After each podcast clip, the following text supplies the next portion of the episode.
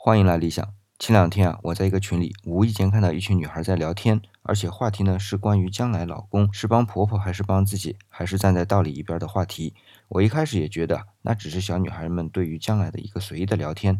哎，突然间有个叫 Drama 的小女孩说了以下一段话，我也不加评论，先如实的加入下来啊。